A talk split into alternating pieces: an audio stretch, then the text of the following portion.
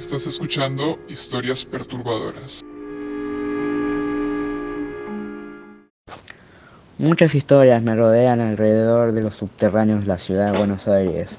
La, gran mayoría teniendo como principal escenario a la línea, a primera línea en ser inaugurada en 1913, la que actualmente une a Plaza de Mayo y Primera Junta.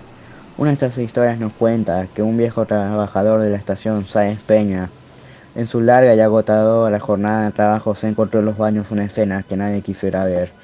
Un hombre tirado en el piso, decapitado y rodeado de un gran charco de sangre. Horrorizado ante aquella escena, corrió y avisó a la seguridad de la estación que fueron a inspeccionar el lugar pero no encontraron nada. El lugar estaba en un perfecto estado y dieron un veredicto que fue unánime. Fue solo una alucinación.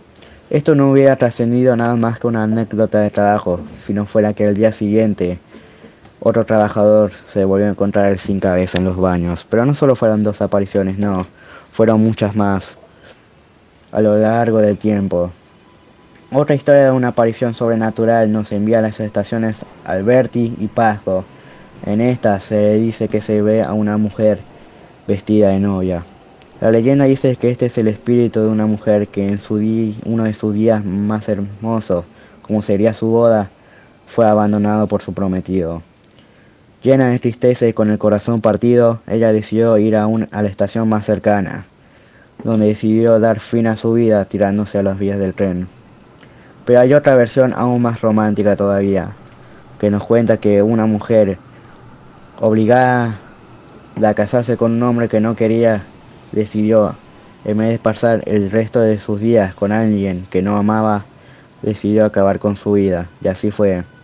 Antes de la boda, fue a la estación de tren, donde viendo que el tren se acercaba, decidió dar, dar fin a su vida.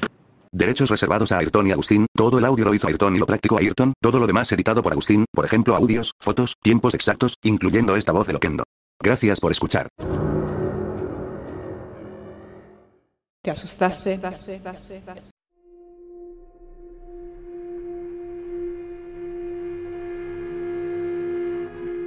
Esta fue una producción de los estudiantes de primero primera de la Escuela Técnica número 31 Maestro Quinquela.